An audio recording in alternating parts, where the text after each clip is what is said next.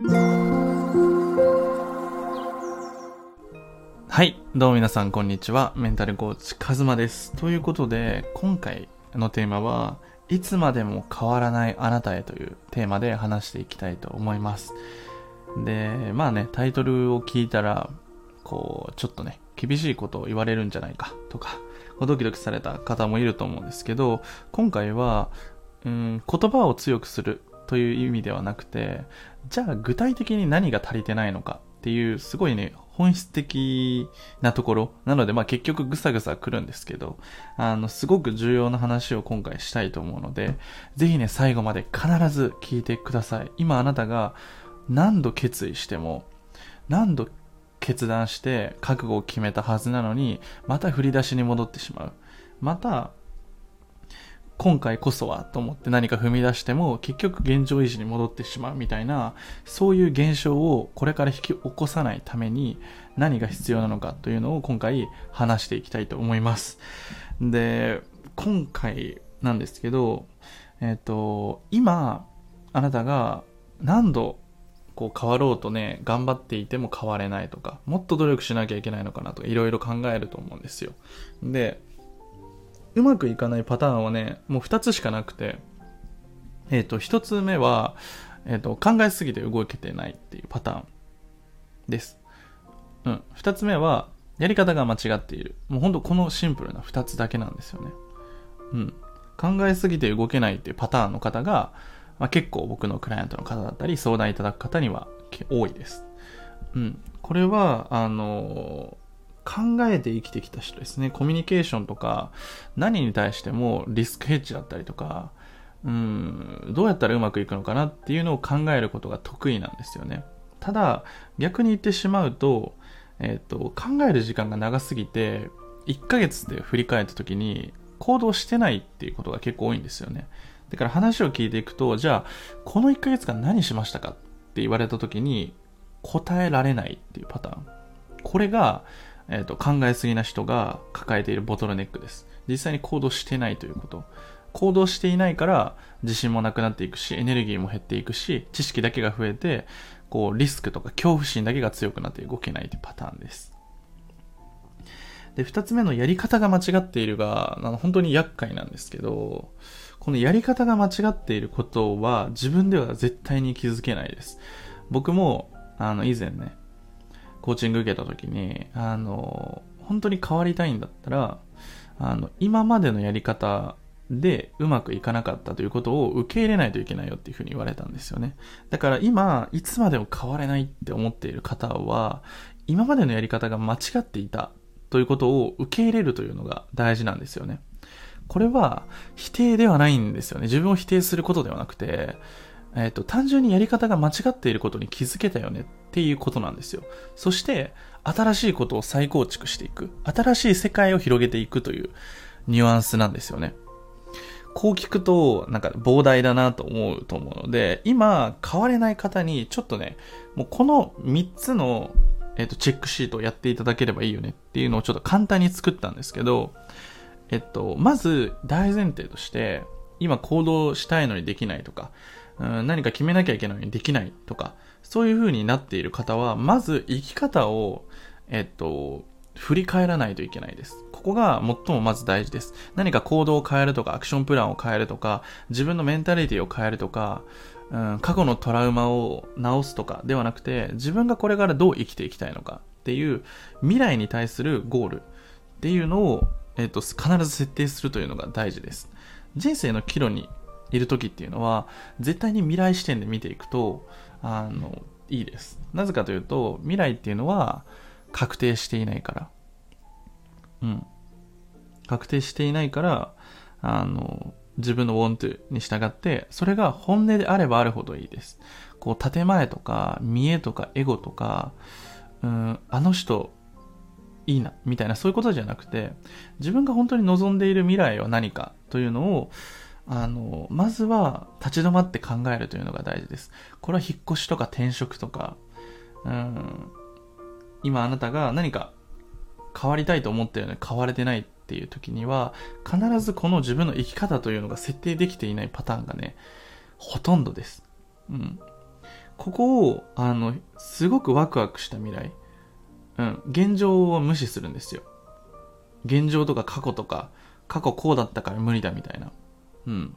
僕もその大学行ってない時にこれやったんですけど、大学行ってない俺がこんな未来歩めるわけないやんみたいな。例えばなんか1億円稼ぎたいとか、なんだろう、もう世界中旅してたりとか、いろんなの書いたんですけど、そういうのをもうとにかく広げるんですよね。ワクワクした未来を。そして自分が何がワクワクしてるのかっていう感情を出してあげる。特に考えすぎな人は、左脳で考えてるんですよね。ロジカルに考えようとしている。でも人生っていうのはそんなにロジカルじゃないんですよね。10年後何が起きているのかなんてみんなわかんないんですよ。うん。でも10年後っていうのは何か開発されてたりとか新しいテクノロジーが発達してると思うんですよね。それは何でかっていうと、誰かがこんな未来作りたくないと思って作ってるんですよ、今。現在進行形で。なので、僕たちは人生を作ることができるんですよ。創造者。うんと、よくまあライフデザインって言うんですけど、人生をこう自分で塗り替えられるんだよって。自分でこれから新しいキャンパスに絵を描いていいんだよっていう。そういうマインドで、右脳を使うんですよ。感情とか、パッションとか、直感とか、そういうものを大切にしていく。そうやって人生を決めていくと、あの、馬力が出るんですよね。単純に言うと。逆境に強くなれるんですよね。ロジカルに合理的に考えて選んだ道っていうのは、実は諸刃なんですよね。大体楽したいっていう感情が強いから。その楽をしたいっていうのは、うんと、楽して成功したいみたいな感じなんですよね。例えば本当に楽をして生きていきたいんだったらいいんですけど、楽をしたいのに成功したいみたいな感じ。うん。頑張りたくないとかね。で頑張りたくないんだったら頑張らない道を選んだらいいんですけど、その、なんだろうな。最小限の、うん、ニュアンスがちょっと難しいんですけどね。うん。多分僕はどの道行動は大事だし、選択していかなきゃいけないと思うんですよね。自分の理想を叶えていけばいいほど。だけどそういう自分と向き合うっていうことから避けて楽しようとしちゃうと、大体逆境から弱くなります。必ず壁は出るんですよ。やんなきゃいけないことって絶対あるし、やりたくないことも迎える時ってあるんですよね。その時に乗り越えられるかどうか。うん、心を解放してオープンマインド、オープンハートで決断できるか。こんな苦しいことなら嫌だって思ってね、手放しちゃうっていうのはすごいもったいないので、でも実は、こう、ニュートラルに自分の本心で選択していった人は、あの、どんな手を使ってでも達成しようって思うんですよね。だから、例えば人を頼るとか、相談するとか、そういうふうに、あの、柔軟に考えられるんですよね。なので、この生き方っていうのを設定がすごい大事です。で、これは特にね、一人だと難しいんですよね。なので、ぜひね、この生き方のところで今自分詰まってるなって、自分がどういう風に生きていきたいか分かってないなって思う方は、あの、下の公式 LINE からね、僕の体験セッションをぜひ受けてみてください。公式 LINE 限定でね、あの、30分の無料本気コンサルっていうのもやってるので、あの、まずは体験セッションのページを読んでみてください。で、まず一つ目の生き方っていうところが、まあ、できているかどうか。そして、二つ目はすごいシンプルです。そこに行くために何が必要なのかっていうのをリストアップしていくということです。うん。ここですね。あの、今の自分を変えるために必要な要素を揃えるんじゃなくて、理想に行くために何が必要なのかっていうのを考えていくという感じです。今の自分を変えようと思うのって、じゃあ変えた先って何があるのってわかんないですよね。うん。うん。だから、うん、僕が昔やっちゃってたことは、自信をつけたいなってずっと思ってたんですよ。ちょっとお茶飲みますね。自信をつけたいなと思って、自信系の本をすごい読んだんですよね。もう自信って Amazon で調べたら全部買ったぐらいの買ったんで読んだんですよ。とか自信の発信してる発信者の人見たりとかして、自信ってこういう風につくんだよみたいなことを言われて、それやってみたんですけど、まあ、ちょっとはついたと思うんですよ。ただ、うん、自分が欲しかったものではなかったんですよね。自信ついてこうなるとか思ってたんですよね。例えば人の目を気にならなくなるとか、俺はすげえぜみたいな、堂々と生きられるようになるみたいな。うん、で、あ、全然変わんないなみたいな風に思って、で、僕がそのコーチングを教えてくれたメンターの人にね、初めてお会いした時に言われたのは、その自信つけたいんだったら胸張りなって言われたんですよ。胸張って歩きなって。で、目線はちょっと上を向いて歩いてみなって。それだけで自信つけよって言われたんですよ。え？みたいな。いやいや、そんなんじゃ自信つかないでしょみたいな。なんか努力して手に入れないとダメでしょみたいな。ふうに思って、実際やってみたんですよ。そしたら、明らかに、あの、変わったんですよ。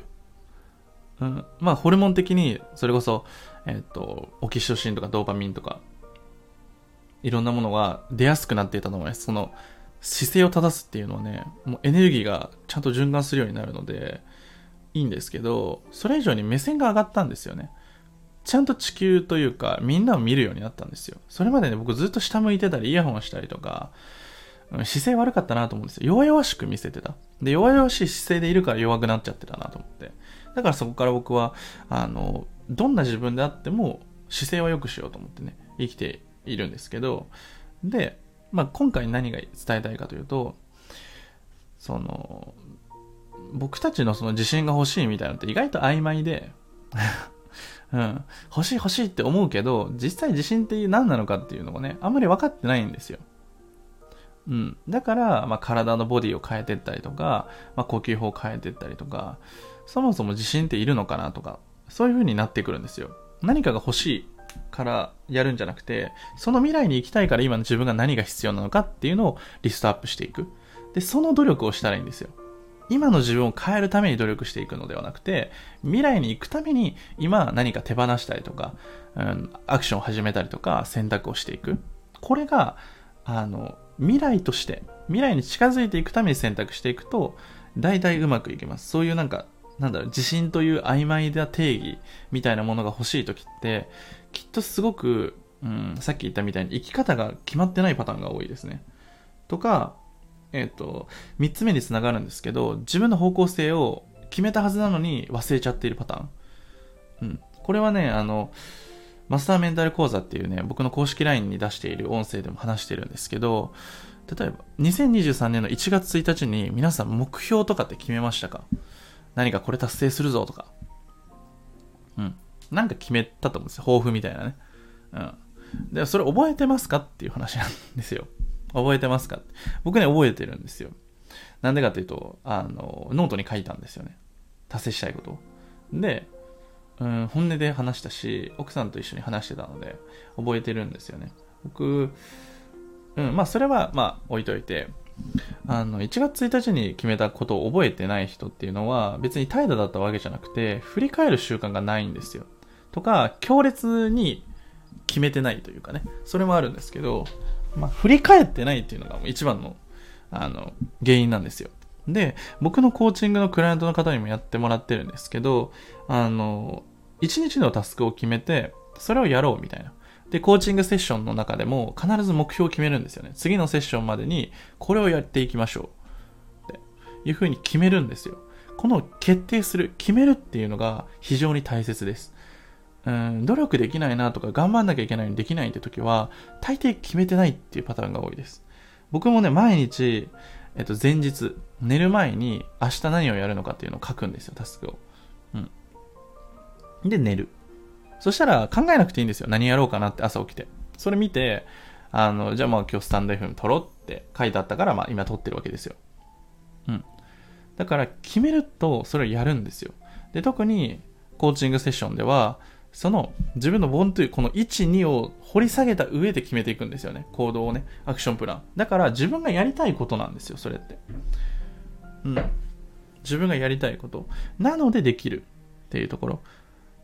うん。って言ってもね、もちろん、あの、怠惰になっちゃったりとか、続かない時もあるんですけど、それでも、それでもいいんですよね。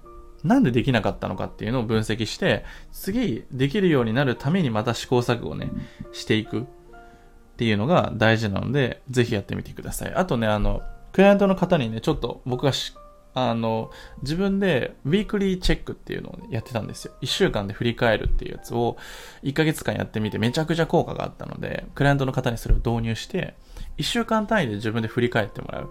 まあそのワークがあるんですけどね。それをして、するだけで1週間振り返って何をすればいいのかっていうのがわかる。そういうふうに自分を見つめるっていう時間を毎日作っていくんですよ。定期的に。うん。例えば、この1番ができたから、じゃあ行動がスッてできるようになりますとかでもないんですよね。この1、2、3の順番が大事なんですよね。順番。そして、これが分かってればできるとか、そんな、えっ、と、簡単ではなくて、僕たちってやっぱね、怠け者なんですよね。うん。だから、あの、振り返るっていうのが大事。今回で言えば、もちろん毎日ね、日報を書いて報告するっていう習慣をつけるのが最もクリティカルです。ただ、それはね、なかなか難しかったりするんですよね。うん、続かなかったり。僕もやってない日とかありますし、うん、ただ、そのウィークリーチェックだけをやるだけで、その今週何をしたのかっていうのが具体的にわかるし、次の1週間何をしやろうかっていうのが自分でできるようになっていくんですよ。それがやるって決めてるからね。こういう風に自分を見つめ直してる時間がどれだけあるのか。で、今もし行動が止まってるとか、なんかこう自分のメンタルが弱いからとか、意志力とか、何か自分のなんか内面に問題を抱えている人は、きっとこの3つができてないパターンが多いんじゃないかなって。この3つやってみて、それでもできない。なら、多分ね、内側に問題があったり、内側も大事なんですよね。このね、両方が大事です。まあその、グラウンディングっていう言葉をあえて使うんですけど、まあ地球でちゃんと生きるというか、この3次元でちゃんと生きる。このスピリチュアルだけじゃなくて、スピリチュアルっていうのは、えっと、内側の世界も外側の世界も両方やっていくことが大事なんですよね。で、外側っていうのを僕の中で定義してるのは行動っていうところです。今回言った、うん、振り、生き方を設定して、そのために必要なタスクを書き出して、そして毎日タスクを書いて、それを達成していく。そしてウィークリーチェックで1週間振り返って、自分をこう定点観察的に振り返って、自分は変化しているのかっていうのを見つめていく。これが僕は現実的に変えていく方法。そして内側的に言えば、自分のメンタルブロックを、だったり自分の中の執着っていうのを手放したりとか、自分の強みだったり、自分の感じてる本心っていうのを出していく。これもうめっちゃ大事。もうどっちも大事じゃなんですよ、これって。これがどっちもできて、本当に、こうなんだろうな、自分っていう存在で生きていくことができる。ありのままの自分でやりたいことを叶えているっていう現実ができるんですよ。うん。で、今回はその現実の方です。行動の方を話しました。生き方の振り返りだったり。で、最後、ちょっと自信についてね、あの、追記したいんですけど、皆さんは朝のルーティーンって組んでますか？朝のルーティン。朝起きてから自分が、うん、何か決まった行動をとってますかね？うん。これすごい大事なんですよ。朝の過ごし方で、モチベーションって全然変わるんですよね。例えば朝、うん、家から出なきゃいけない5分前に起きて行く人と、1時間前に起きて、バチバチにルーティン組んで出社する人だったら、エネルギー量全然違うんですよ。うん、大体起床してから2時間後に目が覚めるって言われてるので、あの、全然違いますよね。うん。だから、なんか朝のルーティン組めてない人は、朝のルーティン組むといいですよ。これすごい大事です。だから僕、コーチングセッションでも最初に言うのは、そのボディを作っていくんですよ、まず。睡眠時間だったりとか、うん、朝のルーティンを組んだりとかしてね。うん、寝る時間だったり、あの、瞑想やってくださいねとか、そういうことを先に言うんですよ。うん、ボディ、なんだろう、体のエネルギー量を増やしていく。例えば睡眠不足なのに行動量が増えるわけがないんですよね。エネルギー、僕たちって体が、体と心は一緒なので、本当に一緒なんですよね。分けてるだけで僕たちが。体が落ちてたら心も落ちるんで、そういうものなので、だからまずは体の、えっと、ボディのライン、平均値を上げていくっていうのが大事なんですよ。だから睡眠がもし、こう取れてないなっていう方がいたら、まずは、えっと、寝るという習慣をつけたりとか、うん。僕のおすすめは22時に寝るっていうのなんですけど、もしね、難しいなって方は23時とかでいいので、まず睡眠からまずやってみてください。そして、朝のルーティンです。これは、あの、人によって違うし、えっと、一回決めたからうまくいくわけじゃなくて、僕もいろいろ変えてるんですよね。うん。なので、ぜひね、これは、あの、自分の中でルーティン組んでみてください。30分ぐらいでいいです。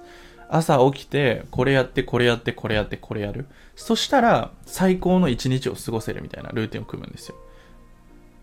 うん、ここが大事な目的です。最高の自分にこのルーティンを組めば絶対できるっていうのを作るんですよ。これはね、案外きついことだったりします。なぜならルーティンっていうのは習慣だから、毎日やるんですよ。やりたくない日もあるんですよ。それでもやるんですよね。なぜなら自分で決めたことだから。自分で決めたこと、約束を守れるようになっていくと、本当に自信でつけてきます。自己信頼がつけてくる。心理学的に言うなら自己効力感っていうのがついてくるんですよね。自分はちゃんと自分の決めたことを達成できる人間なんだっていうふうに。だからこそ、本音じゃない自分で目標を決めたりとか、うんと、見栄を張った目標設定をしちゃうとめちゃくちゃしんどいんですよ。僕が昔ミスってたのは、なんか、格好つけて、なんか、自己啓発本に本読みなさいって書いてあるから俺毎日本読みますみたいに言ったんですよ。で、1日目はできたんですけど、2日目もしんどくなって、あの、まあ、半分ぐらい読んで、3日目にもう挫折しましてね、3日坊主すらなれなかったっていう過去があって、継続できない時っていうのは、大抵見栄を張っちゃっているパターンか、そもそも継続という概念が向いてないパターンがあるんですよ。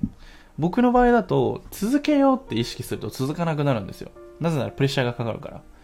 だからどういう風にやるのかっていうと、えっ、と、今日やろう、今日やろう、今日やろうを積み重ねていくんですよ。で、もしできなかったとしても、まあいいやと思って次の日またやるんですよ。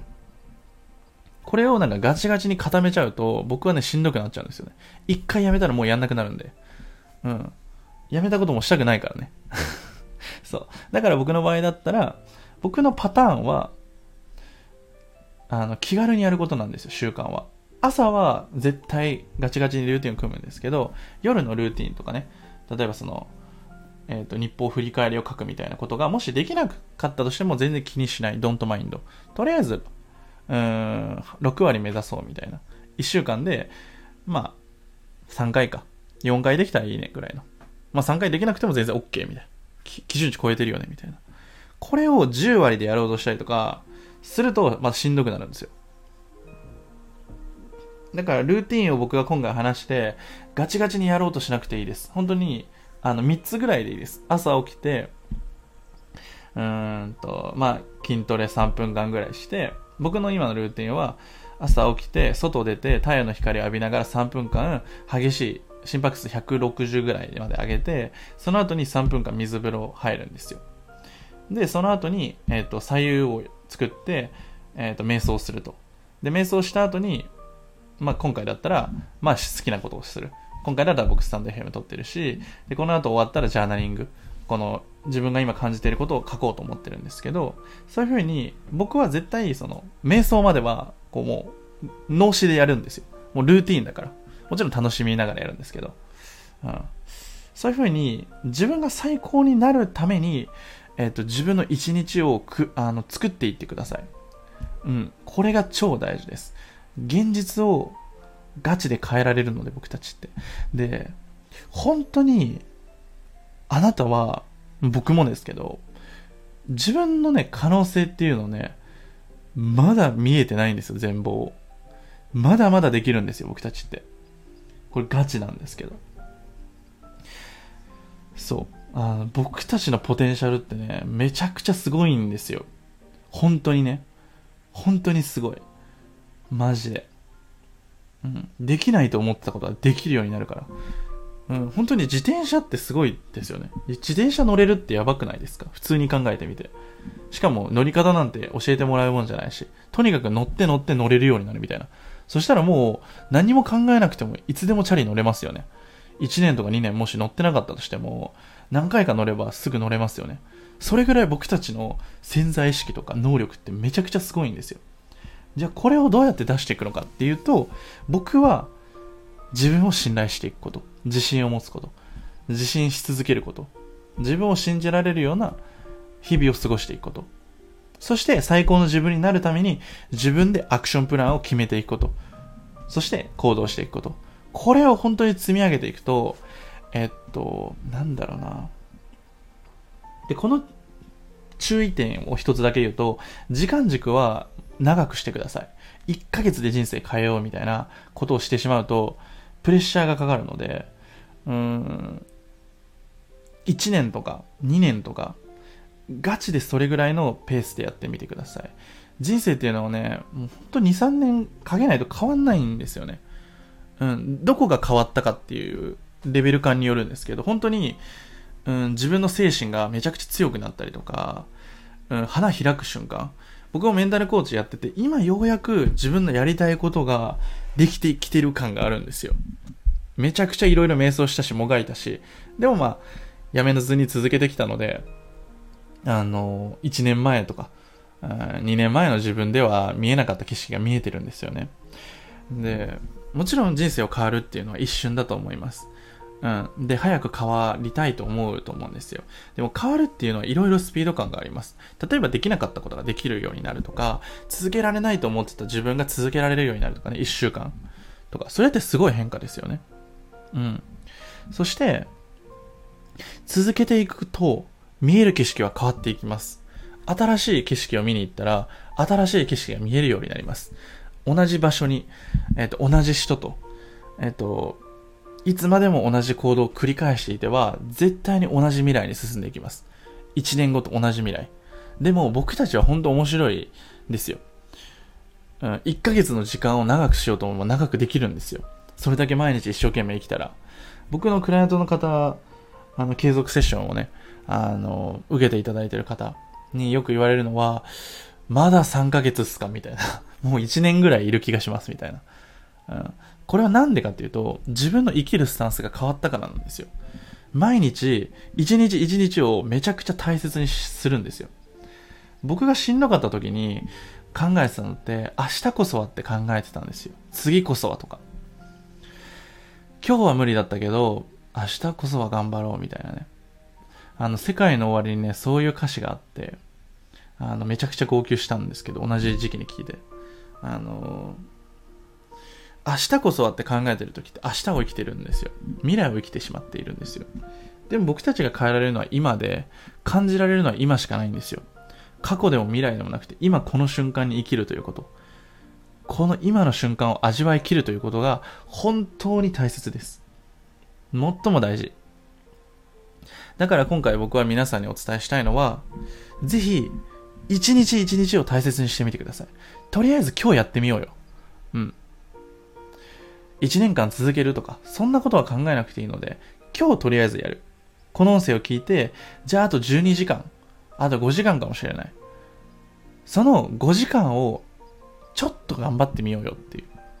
この提案。うん。